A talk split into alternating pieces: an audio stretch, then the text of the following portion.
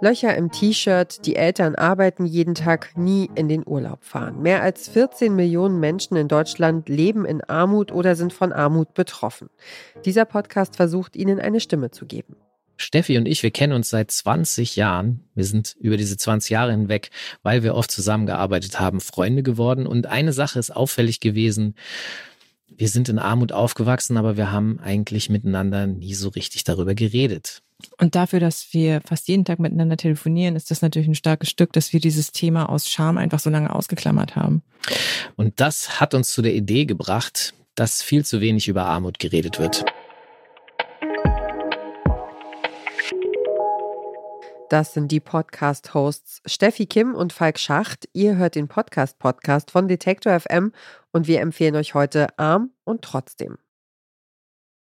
Falk Schacht ist Autor und Musikjournalist bei Enjoy vom NDR. Steffi Kim arbeitet in der Musikbranche. Im Podcast Arm und trotzdem sprechen sie mit ihren Gästinnen über das Thema Armut, über das Aufwachsen in einer Familie ohne Geld, über ihre Kindheit, das Gefühl von Scham und ihren Lebensweg. Die Bundessprecherin der Grünen Jugend, Sarah Lee Heinrich, berichtet etwa, wie sie in ihrer Schulzeit alles versucht hat, damit nicht auffällt, dass sie aus einem armen Haushalt kommt. Dann sitzt man in der fünften Klasse im Kunstunterricht und alle reden darüber, wo sie jetzt das nächste Mal wieder in Urlaub hinfahren, wie viel Geld ihre Eltern verdienen. Und eine Sache, die habe ich nie vergessen.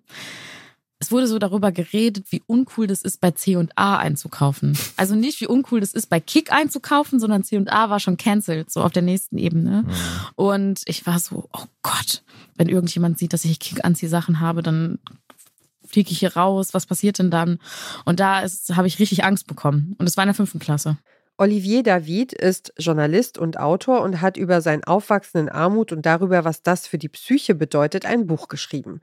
Armut bedeutet nicht einfach wenig zu haben, sparen zu müssen oder kaputte Kleider zu tragen. Es bedeutet auch, immer unter Druck zu stehen. Im Podcast erklärt Olivier David, wie lang der Rattenschwanz ist, den materielle Not mit sich bringt. Ich habe in meiner Familie auch zu wenig Werkzeug irgendwie gehabt, um mit den Problemen umzugehen. Also mhm. bei mir hat sich, ich bin, äh, ich hatte zu Hause Stress, habe den Stress in die Schule getragen, ähm, aus der Schule, da wurde er aber nicht gelöst. Klein Olivier weiß nicht, wie man mit anderen Leuten umgeht und Sachen klärt, ohne zu streiten oder ohne sich zu boxen, macht es dann, bringt dann den Stress wieder mit nach Hause, verheimlicht den, da hat dann da wieder keinen Platz, den loszulassen, fängt an irgendwie rumzulügen, nee, hab keine Hausaufgaben auf, ja, ja, alles gut mit meinen Klassenkameraden und so staut sich das immer weiter auf und mir fehlt das Werkzeug, damit umzugehen. Ne? Das ist vielleicht so eine einfache Erklärung dafür. Es sei schwierig, Armut hinter sich zu lassen, sagen Betroffene. Es gebe nicht nur die Erinnerung, sondern auch das Trauma und die Angst, da wieder reinzurutschen. Ganz konkret seien viele Menschen, die früher einmal armutsbetroffen waren, immer wieder mit Armut konfrontiert. Zum Beispiel, weil Freundinnen oder die Eltern noch in Armut leben.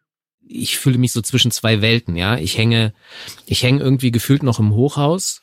Mhm. Und äh, auf der anderen Seite bin ich da irgendwie nicht mehr, aber ich bin nirgendwo so richtig. Mhm. Und vor allem anstrengend ist zu realisieren, dass äh, meine Mutter halt immer noch im Hochhaus ist so. Und wie, wie geht dir das?